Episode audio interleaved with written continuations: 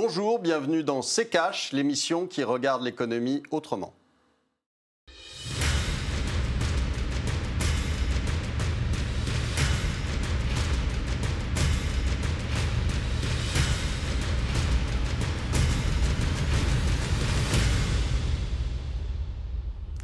Bonjour, aujourd'hui nous allons vous parler de la réforme de la fonction publique. Bonjour Estelle. Bonjour Olivier, bonjour à tous. Bienvenue dans CK. Je vous l'avais dit aujourd'hui, au sommaire aujourd'hui, la réforme de la fonction publique avec ce coup d'envoi lundi 13 mai à l'Assemblée nationale. Pendant deux semaines, les députés vont se pencher sur ce texte sensible.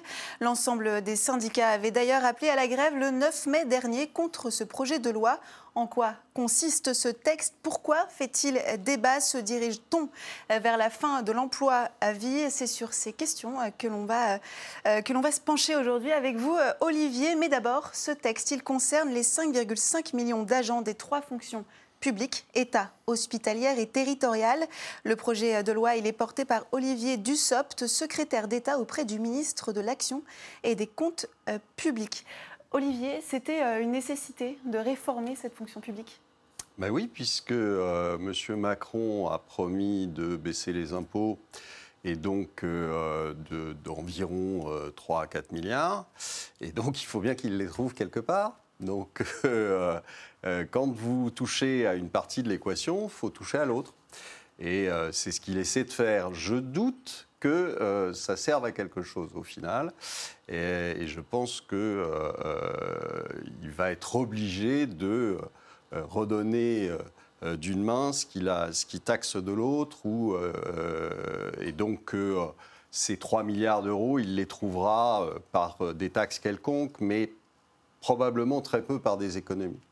Il est coincé, je vous rappelle, par, aussi par l'Europe, qui euh, l'empêche de euh, d'accorder comme ça des, des rabais d'impôts puisque ça augmente le déficit de fait et que donc euh, vous êtes contraint par les chiffres européens, les ratios européens à rester dans les, dans les clous. Et donc euh, c'est mécanique, euh, si vous voulez. On ne peut pas promettre des baisses d'impôts d'un côté et puis de l'autre euh, chercher après ou ce qui pourrait bien trouver 4 milliards. Donc, quand on voit ce qui est annoncé dans cette réforme, on voit que finalement, il n'y a pas énormément de changements, puisque tout existe déjà, c'est-à-dire les contrats, euh, euh, les contrats euh, hors statut de la fonction publique, ça existe déjà, ça, ça, ça, regroupe même à peu près 20% justement, des fonctionnaires. Olivier, justement, Olivier, on va regarder un peu les, mesures de cette réforme. Elle se présente un peu comme une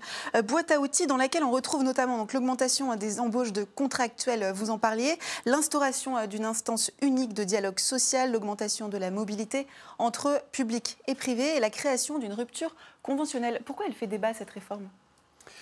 Parce qu'elle fait débat, parce que dès que vous touchez de toute façon euh, au statut des fonctionnaires, euh, vous avez les syndicats dans la, rue. Donc euh, et puis, euh, on n'a pas l'impression non plus que euh, M. Macron soit un grand spécialiste des négociations. C'est-à-dire qu'il arrive avec son texte, comme d'habitude, et puis il sera voté, puisqu'il euh, a la majorité à l'Assemblée. Et qu'à l'Assemblée, il n'y a pas beaucoup de débats. Ils lèvent la main quand on leur dit de lever la main. Donc, c'est franchement, il n'y a pas de. C'est ça qui fait, qui fait débat. Maintenant, est-ce que euh, dans le fond de cette réforme, il y a vraiment matière à, s'énerver? Je ne suis pas certain. La seule chose qui n'est pas euh, dans cette réforme, mais qui est, euh, qui est induit, euh, c'est les 120 000 fonctionnaires euh, qu'il a euh, juré de, faire mhm. partir d'ici 2022. Donc voilà, mais sinon, je vous dis, ça n'est que augmenter la partie contractuelle, que prévoir une, retraite anticipée avec... avec mais ça existe déjà, enfin, c'est pas quelque chose de nouveau. Alors parmi les points de crispation, Olivier, augmentation des embauches de contractuels dans le but, dit le gouvernement, de diversifier les viviers de recrutement. Détail de ce point avec le tiroir cash d'Antoine Vassas. Et si le contrat à durée déterminée prenait le pas sur le statut de fonctionnaire? À voir le projet de loi, on pourrait presque le croire. Emmanuel Macron s'apprête à mettre un bon coup de baguette sur la fonction publique. Plusieurs points de la réforme plantent le décor, Déjà, le texte prévoit d'augmenter le nombre de contractuels. Pour l'instant, il représente près de 20% des effectifs publics, 1,3 sur 5,5 millions d'agents. Ensuite, un nouveau type de CDD avec un joli nom, contrat de projet, un contrat qui s'étendrait sur une mission spécifique pour 1 à 6 ans. Et puis, petite révolution, le gouvernement pourrait instaurer une prime de précarité pour les CDD courts. Près de 200 000 personnes seraient concernées, notamment dans les hôpitaux et les collectivités locales, une mesure qui copierait ce qui se fait dans le privé. Une facture pour l'État de 400 millions d'euros. De là à croire qu'il veut donner d'une main pour prendre de l'autre, car malgré ce coup, l'objectif de l'ensemble de la réforme, c'est bien sûr de faire des économies, au risque de précariser la fonction publique et de la faire ressembler de plus en plus au secteur privé. Alors, t'en penses quoi, Olivier? Alors, Olivier?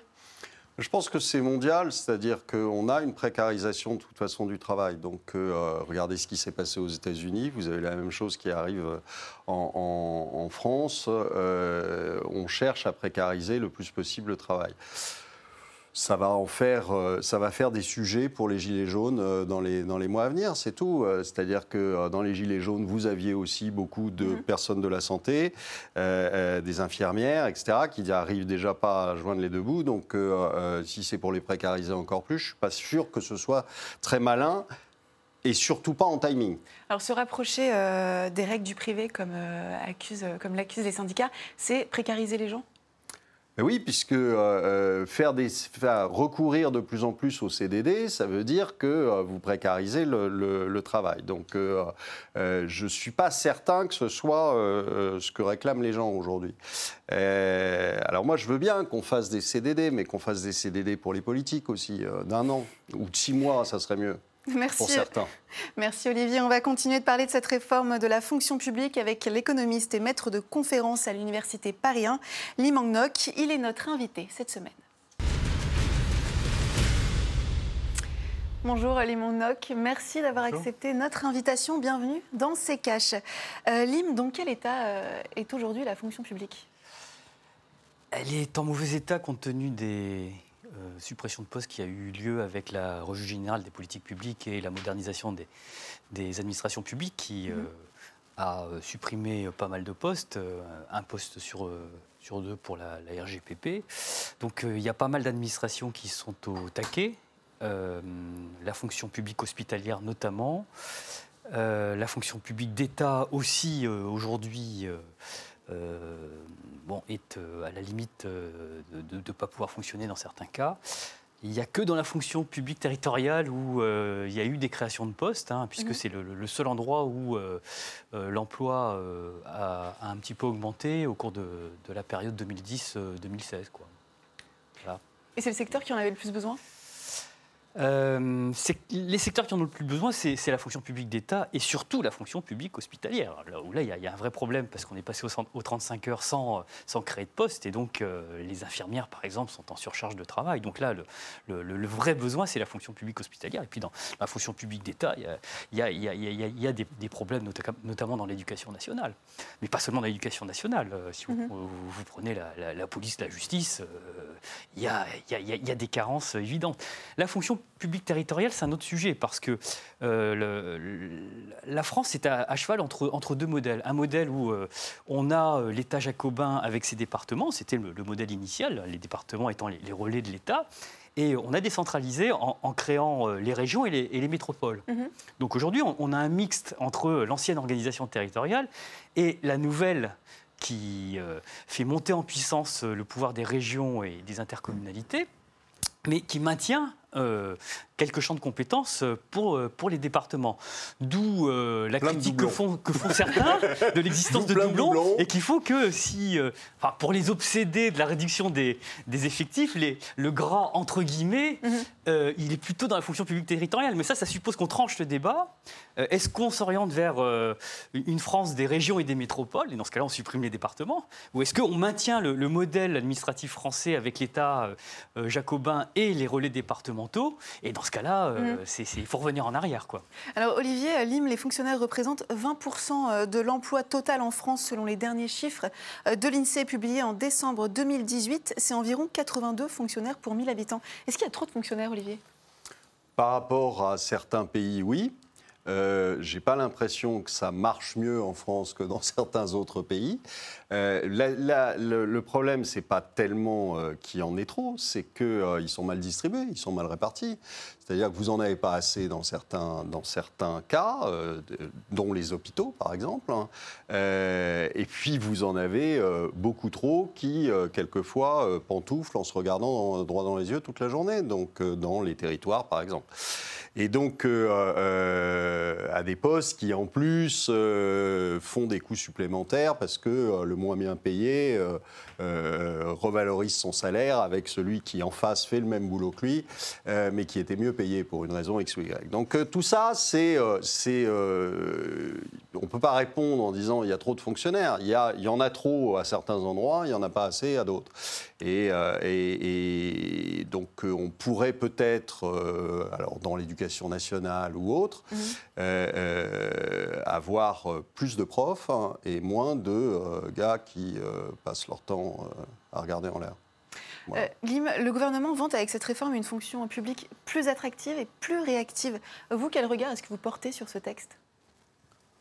Bon, on- n'a pas beaucoup de précisions sur ce qu'ils veulent faire. Euh, je suis d'accord avec ce que Olivier a dit dans la première partie de l'émission. Ils vont peut-être mettre le pied dans l'entrebâillement de la porte pour ensuite euh, pouvoir l'ouvrir et introduire les, critères de gestion du, secteur privé euh, dans la fonction publique euh, comme, c'est l'objectif, quoi. hein, c'est l'objectif annoncé.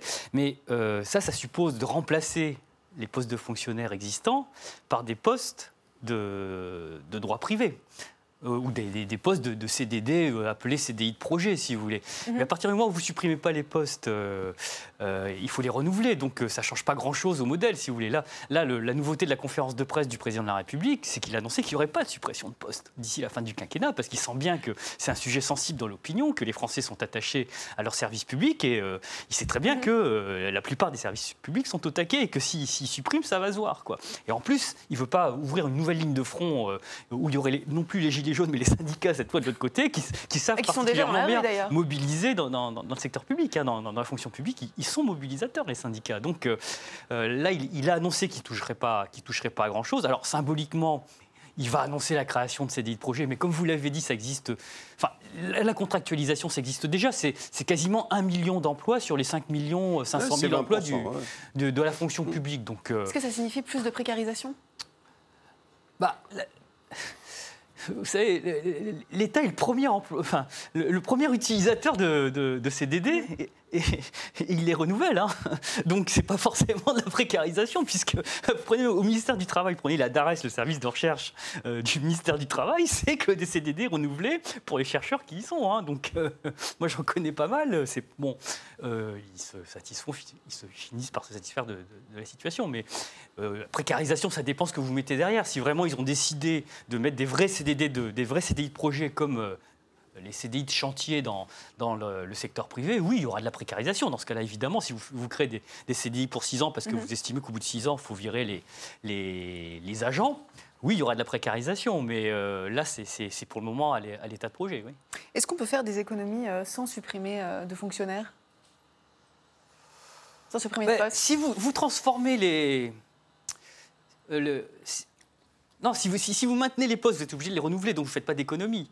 Euh, si vous les supprimez, que vous les remplacez par euh, des, CDI de, de projet, par exemple, euh, là, vous faites des économies même à, effectif égal, parce que si vous prenez par exemple un, CDI dans le privé, les retraites ne sont pas calculées de la même façon.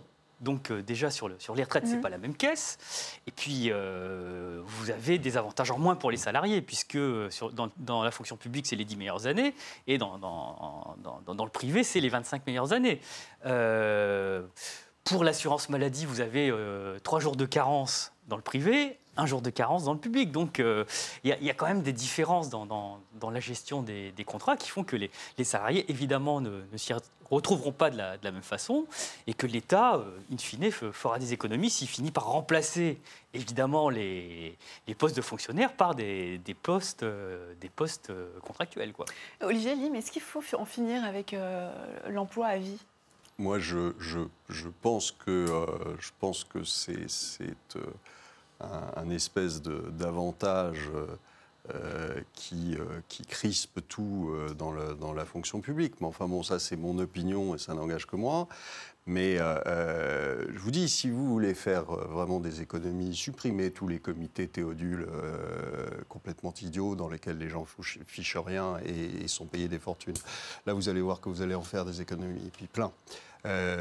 Supprimer tous ces acronymes de trois ou quatre lettres qui ne servent à rien, les observatoires, de, etc., où on voit jamais personne, qui vous sortent un rapport de trois pages au bout de dix ans. Enfin, là, là, vous avez vraiment des économies à faire.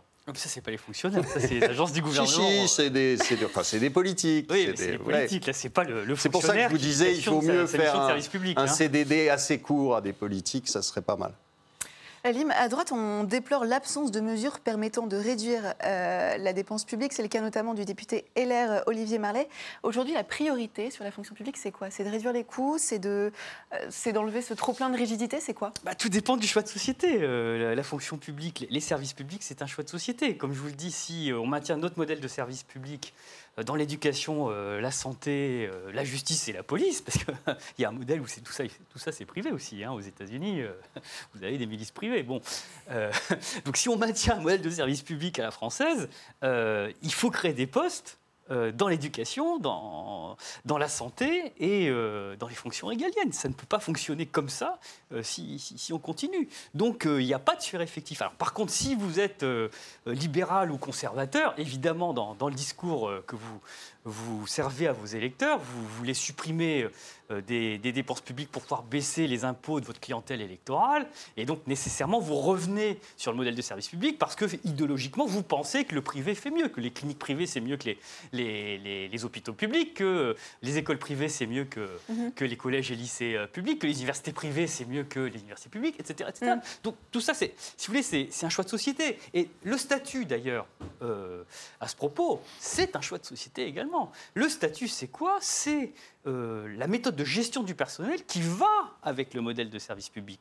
Et c'est un statut qui, je le rappelle, a été créé en 1946 lorsqu'on a créé notre, modèle social avec la sécurité sociale et les services publics, euh, après le Conseil national de la résistance. Et le, la philosophie du statut, c'est quoi? C'est que euh, le contrat que signe le fonctionnaire avec l'État, euh, c'est pas un, contrat de subordination mhm. comme dans une entreprise privée.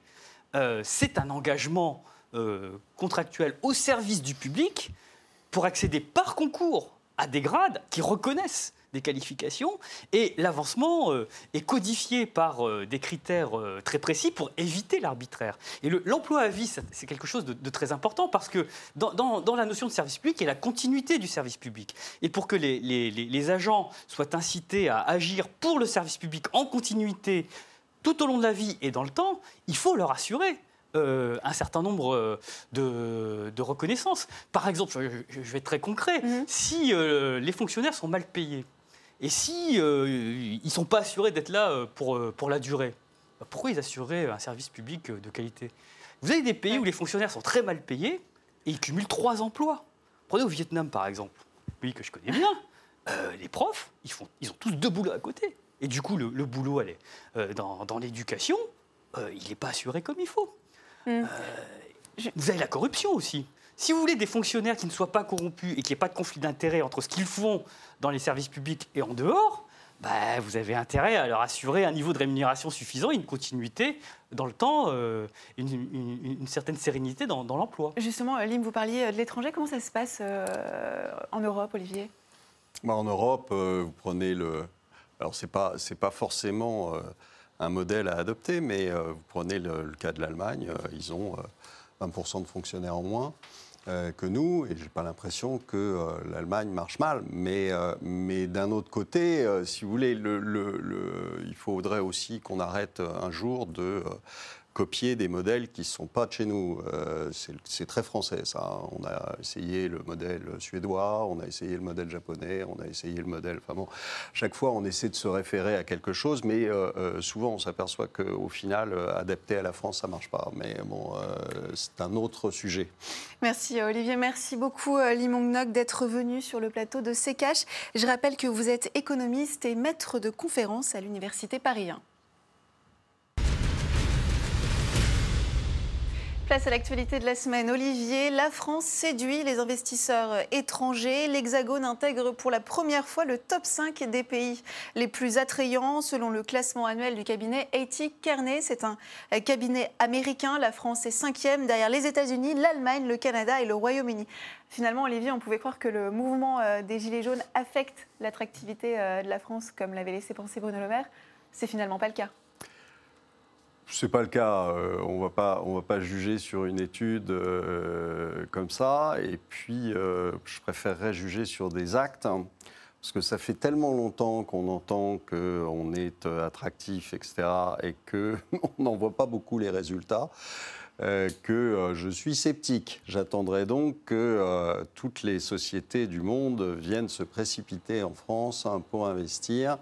Et en y restant, parce que vous savez, c'est toujours assez facile de, de faire venir des gens il suffit de leur proposer de ne pas payer d'impôts pendant des années, etc., de leur dire de maintenir l'emploi, et puis on voit ce que ça donne quelques années après. Curieusement, l'emploi est plus maintenu et, euh, euh, puis dès que la cessation euh, de l'avantage d'impôt disparaît, il se, il barre. Donc moi je veux bien, mais je ne suis pas certain que ça nous change beaucoup la vie. Olivier, euh, dans ce classement, la Chine, qui avait occupé la tête de ce classement entre 2002 et 2012, tombe euh, à la septième place. C'est son plus bas classement depuis la création de cet indice il y a euh, une vingtaine d'années.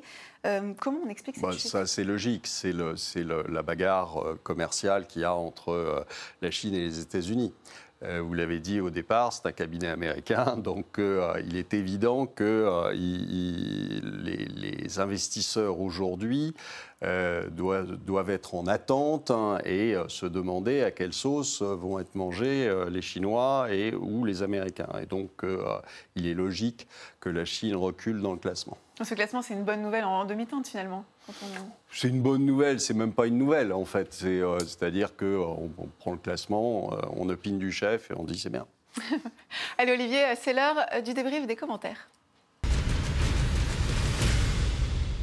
Olivier, la semaine dernière, notre émission portait sur l'euro et voici les commentaires que nous avons sélectionnés. Celui de Sylvain Chenil pour les eurosceptiques à qui on dit sans arrêt qu'un petit pays seul en dehors d'une union n'a aucune chance face à la Chine et les US.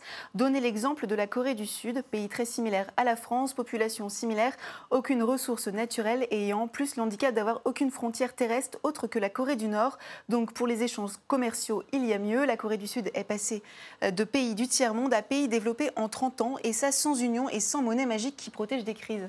Est-ce que la Corée du Sud est si similaire à la France? Oui, mais c'est vrai, mais il y a d'autres pays. Cette, euh, cette histoire euh, est, ridicule de dire que ça nous a protégés. Euh, et je vous ai dit, je lui ai dit d'ailleurs la semaine dernière que euh, on, faisait, euh, on mettait Paris en bouteille avec des si. On refait l'histoire en disant si on n'avait pas eu l'euro, euh, on serait mort aujourd'hui. Il y a plein de pays qui ont leur monnaie nationale et qui ne sont pas morts, que je sache.